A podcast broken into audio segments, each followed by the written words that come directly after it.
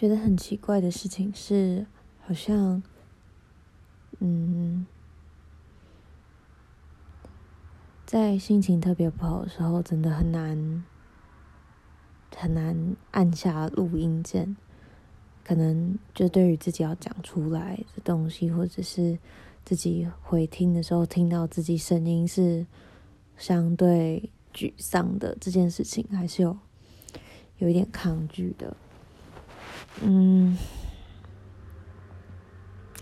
我觉得可能就整整个礼拜状况都没有到很好，然后我今天真的是把每一颗我有药我有的药都吃上了。就连我那颗救急的药都吃了，因为真的太受不了了，太受不了了。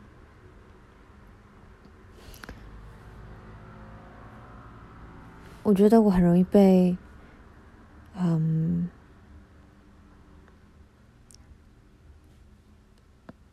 就是今天，嗯，今天最大的新闻就是俄罗斯对。乌克兰发动攻击，然后正式进入战争的状态。嗯，就是对于战争这个东西，一直以来都是我一个很大的艺术。我从国小的时候，其中一本最喜欢的书，好像就是《战争与和平》吧。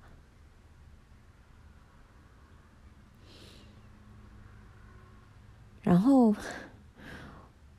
好，反正我今天就已经就是被这件事情，不是不能说被这件事情，我谁啊我？反今天看到这件事情之后，心情很沮丧。然后我刚刚就也很白目，就又看了《马男》。然后这是 BoJack 进到 Rehab 的那一集，就在讲他。最小的时候是怎么接触到，是怎么开始酒精跟毒品成瘾的故事。他一层一层的推回去，从一开始他在工作的时候，因为压力太大，有同事叫他喝酒舒压。他一开始想说，那也许是根源。再再想下去。更仔细的探究，发现他在青少年时期，在同侪的压力之下，也曾经酗过酒，然后甚至因为酒后无法管理自己的情绪，伤害到自己的同学。再想下去，他发现是在他更小的时候，可能。我才十岁吧，那时候他带着午餐去到他爸爸的的办公室去送送餐给爸爸，但是看到爸爸正在外遇，爸爸为了要让他忘记这些事情，直接塞了酒给他喝，他吐了满地。回家的时候，爸爸告诉他：“你知道你让我和你妈都很失望吗？”但这都不是最早最早他接触到酒精的时候，更早的时候其实是在他也许五六岁的时候，他的爸爸和妈妈喝醉了。两个人，一个倒在地板，一个倒在沙发。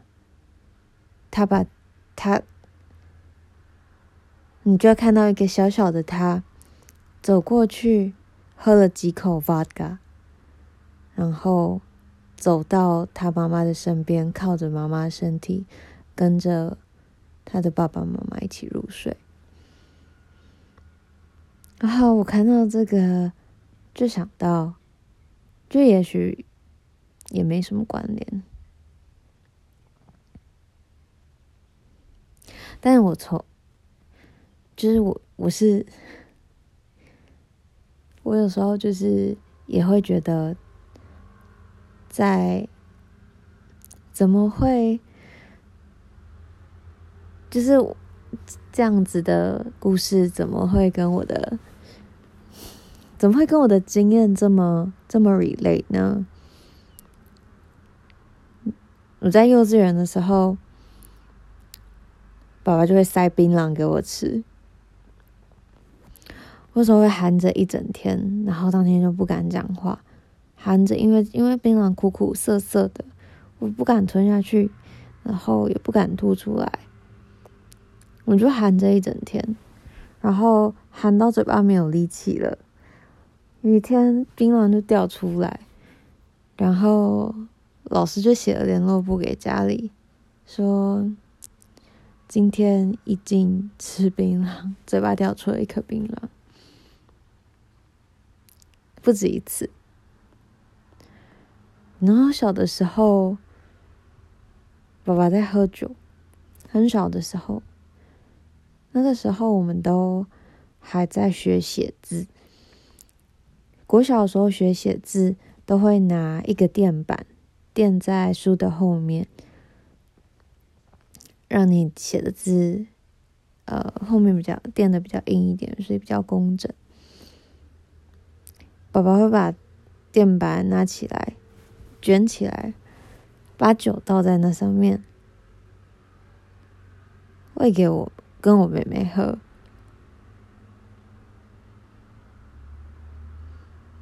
不知道他那时候在想什么。真的不知道，没有办法理解。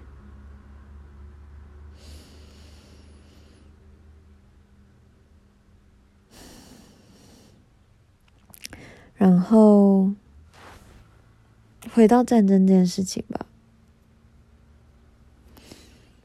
这个我真的甚至不知道从哪里开始讲起，就是一直以来对于。战争这这件事情相对的执着执着。我记得我在刚开始录这个没多久的时候，曾经讲过一段关于，因为那时候是叙利亚，但那时候就是塔利班政权 take over 整个叙利亚，然后塔利班就是以不尊重女性为，就是以这个著名。那时候我录了一段，大家可以怎么做。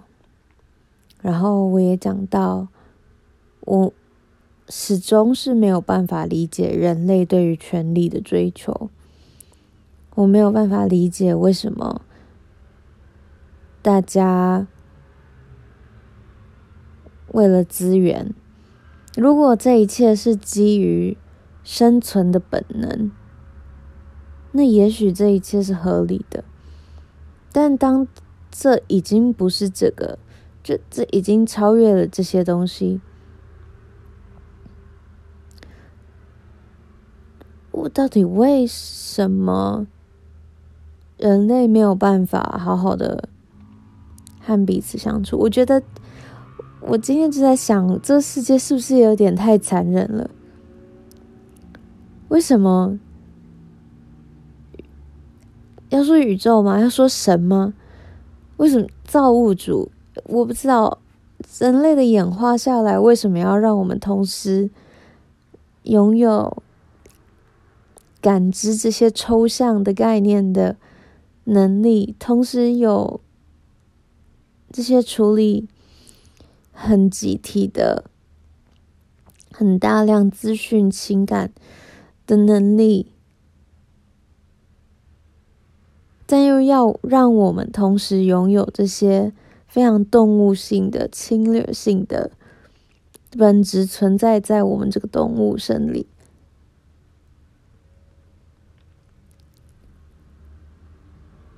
这两个东西对我来说好像是很冲突的。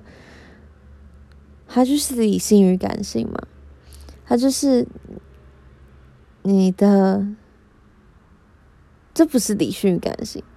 好，这不是理性感性，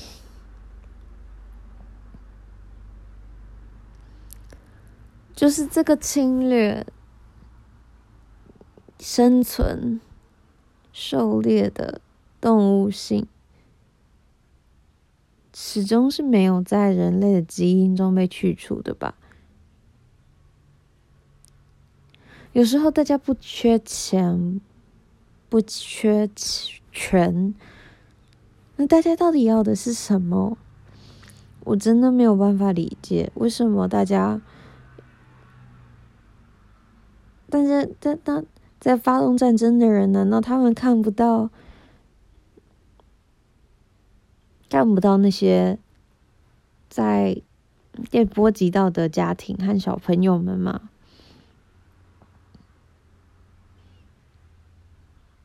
难道他们没有感觉吗？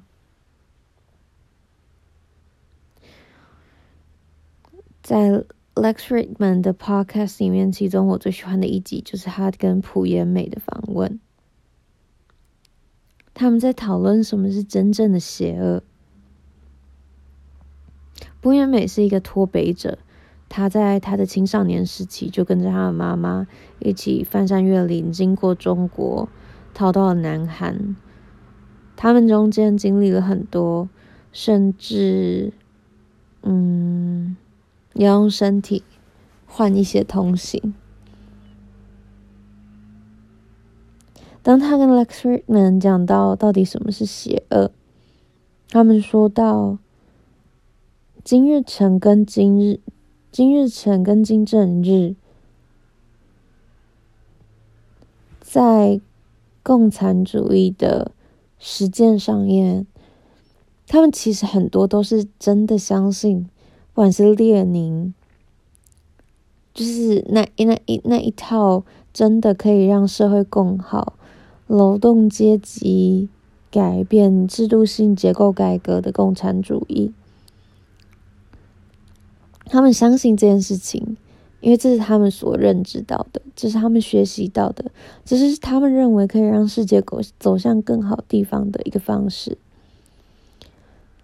但朴妍美说，他觉得 pure evil 真正最纯粹的邪恶是像金正恩那样。金正恩的成长过程，大部分时间都是在海外接受。教育，他是在一个已经更了解这世界运作的方式，也更知道不同的国家治理的方式，在就是 being fully informed 之后，却还是选择了这样子最极端伤害人权的方式来治理。有人说，整个北韩就像是一场饥饿游戏。在北韩有相当，我不知道比例，但我猜有六七十趴的人是缺粮的。联合国下面的粮食安全委员会是时常的有不同的国家希望可以捐粮食、捐物资到北韩，但都是被北韩拒绝的。朴妍美说：“他觉得他们是在设计一个饥饿游戏的机制，让大家自动的被淘汰，适者生存。”我好像没有办法那么现实，我好像也没有办法那么看出这些所谓适者和不适者，他们之间人权的差异。这世界已经帮自己长出了太多的典范，太多的规范。你所谓的适者，不过就是在这个规范之下所适应的对象。那不适者，也不过就只是这世界运行的方式和他头脑思考的逻辑是不一样的，所以他不一定是那么有办法理解一些这个世界的运行的方式。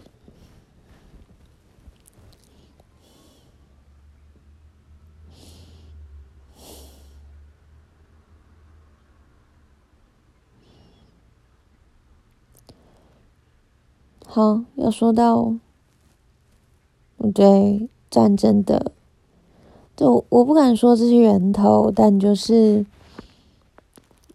是某个线索吧。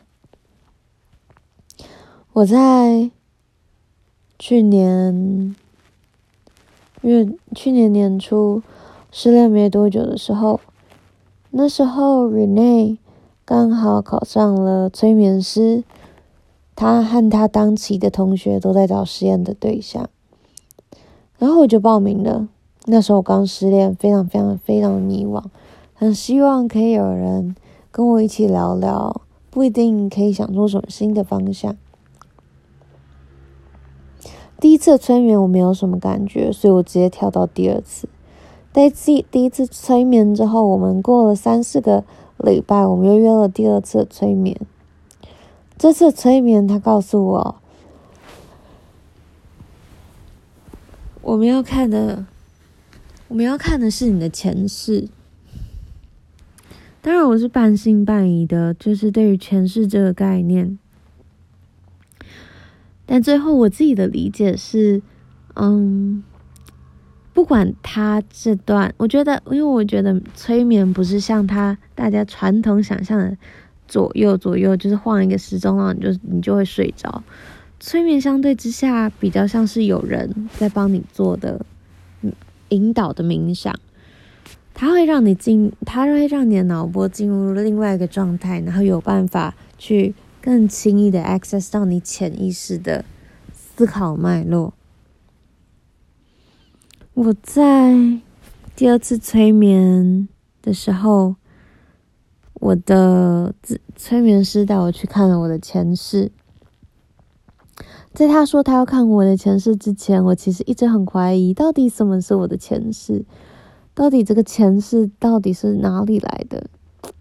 我开始爬文，但我也开始有一点相信，就是不管这个前世的概念，或者是我在催眠之中看到的东西，到底是真是假？到底是什么样子的依据？到底是什么东西出来？但我相信，在我的思考。不管是多深层，或者是多边缘的逻辑，它只要在这个时候出现了，它同时都会代表着我现在在意的跟我过去联动的东西，所以我会愿意做做看。当时愿意做做看催眠，就是这个原因。我说说我的前世吧，那时候。我的催眠师请我沿着一条长长的路，路的两边只有草地，路是一个黄土路。我沿着黄土路往山上走，走着走着，来到山的路口，来到山，来到山洞的路口。我催眠师叫我通过这道这这这这座山山洞。他说：“只要过了这个山洞，你就会进入到你的前世。”我走进了那个山洞，过了那个山洞，出了山洞，看见它是一个峡谷，两边非常非常陡峭的，呃，的石壁被水流刻成了一个峡谷，中间你还可以看得到水流在往下流，那似乎就是村庄的方向。我催眠师告诉我：“你你顺着那个村庄的方向走。”我跟着走，走走走走走走，终于来到了我的村庄。我从我似乎是从一个小小的 bush 里面走出来的，那里好像还没有路打开。我从 bush 走出来之后，看到的是一片黄土飞扬，整个城市死寂，非常的非常的死寂。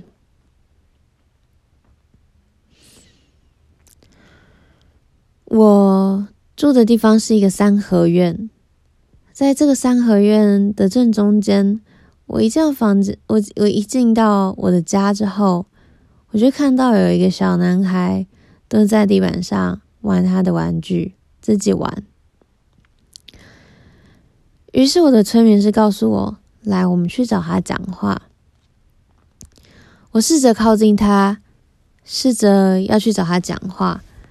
但每当我靠近他，我的身上就出现了非常非常非常令人害怕、非常非常非常令人害怕的情绪。我没有办法直视他，没有办法跟他说话。为什么会这样？我持续呼唤他，他都不理我。最后，终于试着让他回头理我了。在他回头看着我的那一刻，我马上就知道了。我知道他已经死了。我知道，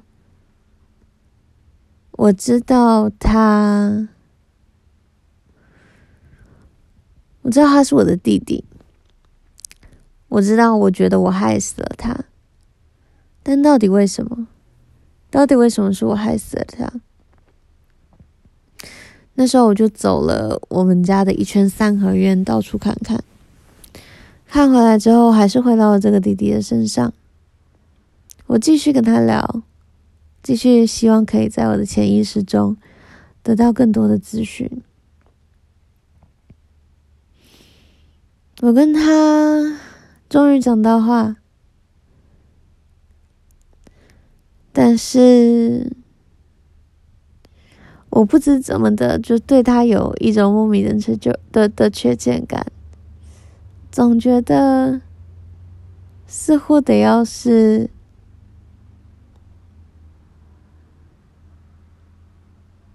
似乎得要是怎么样的人才有机会得到这样子的机会。